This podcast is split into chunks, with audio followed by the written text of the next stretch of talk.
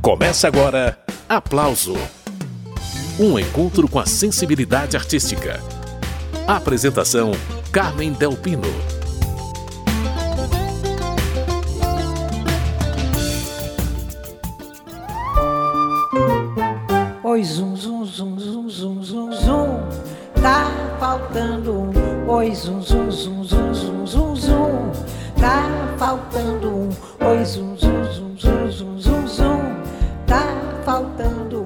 O nome dessa música aí é Zum Zum, uma parceria de Fernando Lobo e Paulo Soledade, do repertório de Dalva de Oliveira. Quem está cantando é Doris Monteiro.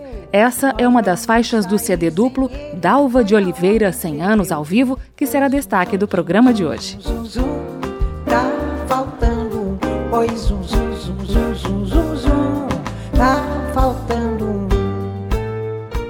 E eu convidei para participar deste aplauso dedicado a Dalva de Oliveira o produtor Tiago Marques Luiz e o pesquisador Ricardo Cravo Albim para falar do CD Dalva de Oliveira 100 anos, que acaba de ser lançado. Começando os trabalhos com Ricardo Cravo Albim. Cravo Albim, uma honra te receber para essa conversa aqui no aplauso. Olha, é um prazer muito grande falar para os ouvintes da Rádio Câmara. Eu ouço e a cada vez gosto mais. E o assunto que te trouxe ao programa é tão gostoso, falar de Dalva de Oliveira é sempre um prazer. A ideia do show que deu origem a esse CD duplo foi sua, não foi, Cravalbim? Sim, na verdade é um conjunto de eventos para os 100 anos da Dalva. Né? Nós abrimos o, os eventos com uma exposição muito bonita feita no grande salão do Instituto Cravalbim, praticamente há oito, nove meses atrás, celebrando o centenário que foi no ano passado, né? E foi uma, um belo momento. A partir desse belo momento, vários outros se sucederam, inclusive essa ideia do show que foi de imediato é, não só abrigada, como estimulada pelo Tiago Marques Isso. Luiz. O Tiago Marques Luiz, ao lado do Márcio Gomes, é, fez um espetáculo, o primeiro em São Paulo, há quatro meses atrás, foi brilhantíssimo, liderado por Ângela Maria, e como nós sabemos, é a principal seguidora do estilo e até do prestígio de Dalva de Oliveira. E então a Ângela liderou o show, depois, três meses depois, o show veio ao Rio. E veio ao Rio depois do Teatro Safra, no Teatro Imperato no México, foram um grande sucesso.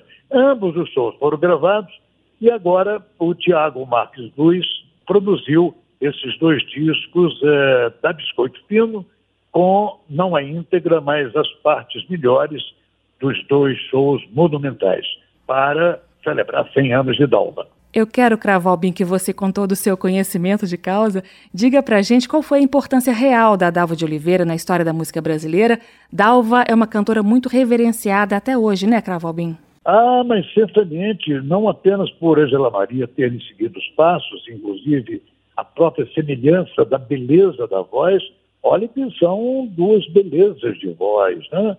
Mas a importância da Dalva é muito maior. É porque ela deu ao Brasil aquilo que a França teve, que foi uma grande cantora, conquistou os corações e o temperamento dos franceses, que foi Edith Piaf. Então nós tivemos aqui, ao final dos anos 40, começo dos anos 50, uma cantora do porte da Piaf, que foi Dalva de Oliveira.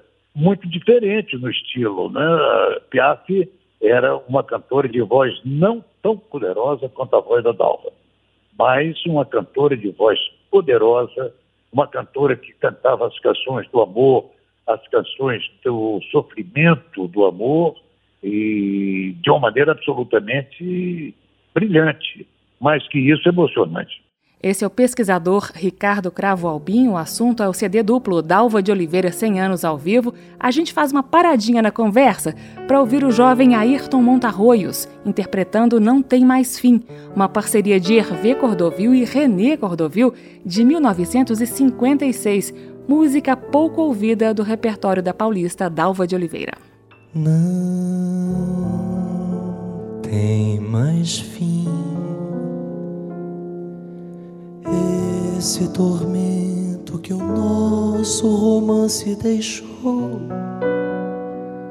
em mim não tem mais fim. não tem mais fim. Esse silêncio que paira no ar ao redor de mim não tem mais fim. No silêncio da noite, o mundo é vazio, indiferente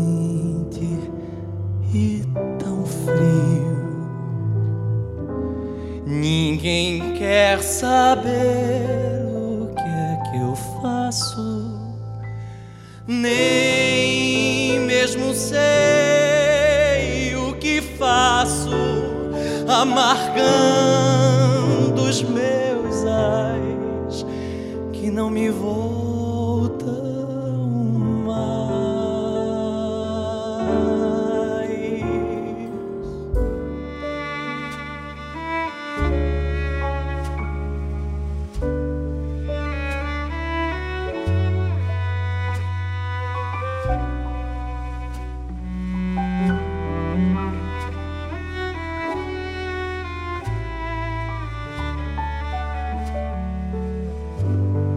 No silêncio da noite, o mundo é vazio, indiferente, tão frio. Ninguém quer saber o que é que eu faço, nem mesmo sei o que faço, amargando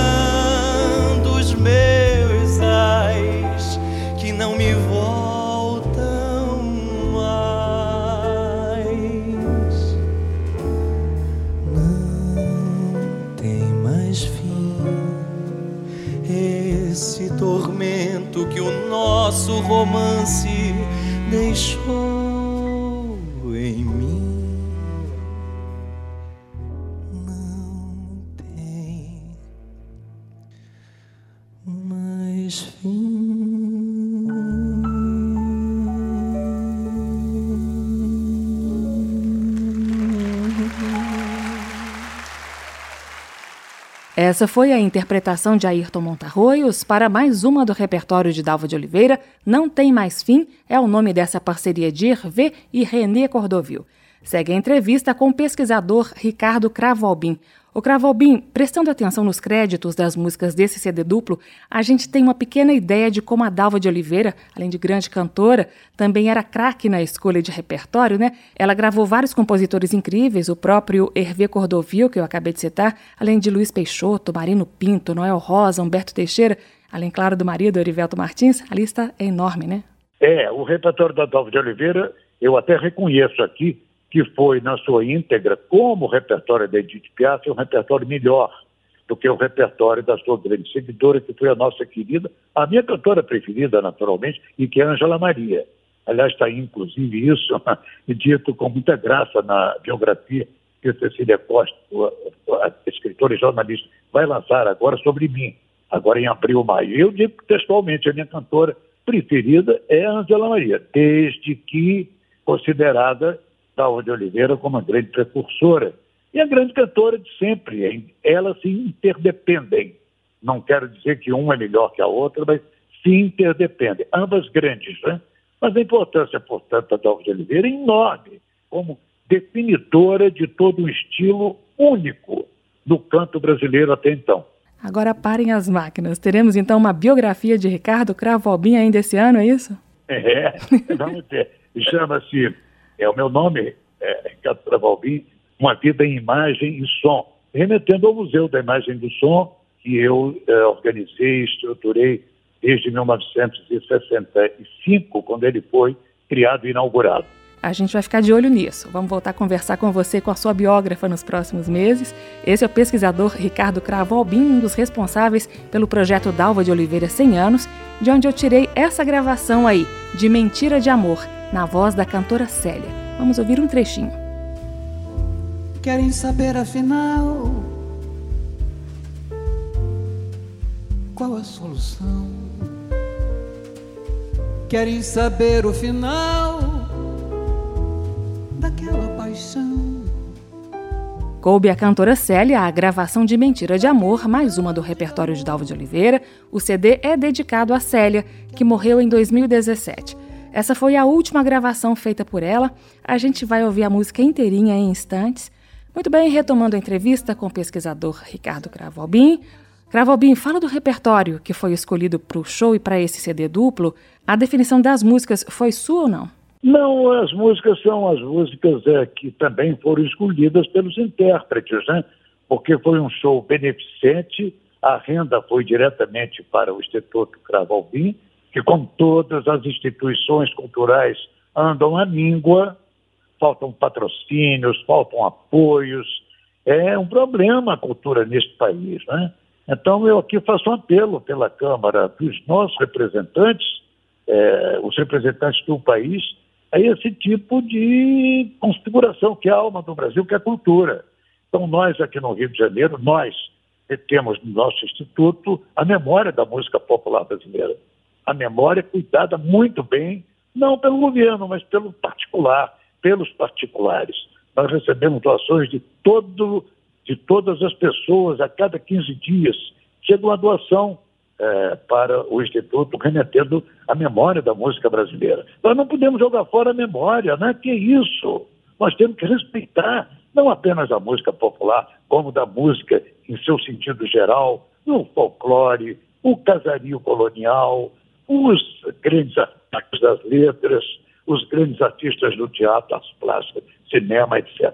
O Instituto Cravo Albim corre o risco de fechar as portas por causa dessa falta de verbas? Estamos chegando a esse ponto ou não? Não, eu corro talvez a necessidade de passar a gestão para um outro grupo, porque é, eu sou sozinho, não? eu não tenho um banco atrás de mim, infelizmente, aqui. Então, a partir disso, é, eu busco uma, um grupo novo que possa fomentar o Instituto e pagar para que ele possa manter todo o brilho que mantém até hoje, nesses 18 anos de existência, que transformou o nosso Instituto numa organização internacional reconhecida no mundo inteiro. Né? Reforçando que o Instituto Cravo Albim também mantém online o maior dicionário da música brasileira no mundo. O endereço é dicionariodamp.com.br dicionário da mpb.com.br. Eu me despeço aqui de Ricardo Cravo Albim, ao som de Célia cantando Mentira de Amor. Nos próximos blocos, o idealizador e produtor do CD duplo em homenagem a Dalva de Oliveira, Tiago Marques Luiz, entra na conversa. Cravo Albim, foi um prazer te receber no programa para falar de Dalva de Oliveira. Um abraço afetuoso. Muito bom falar com você e com a rádio. Querem saber afinal qual a solução? Querem saber o final daquela paixão, daquele grande amor que a todos interessou. Querem saber qual o fim da nossa união, já que o tempo passou então lhes digo a sorrir que em meu coração que palpitava por ti, todo em aflição. Hoje outro ocupa o lugar que o teu amor ocupou, já que entre nós nada existe e nada nos une, o nosso amor terminou. Tudo mentira, o meu sorrir não condiz com meu viver isolado e tristonho. Sou muito infeliz. Tudo mentira, eu bem sei sempre te adorei. Indiferente hoje estou, aparentemente. passo por ti sem olhar. Deus testemunha, porém, que a vontade maior que meu peito oprime é te abraçar, te beijar. Mentira.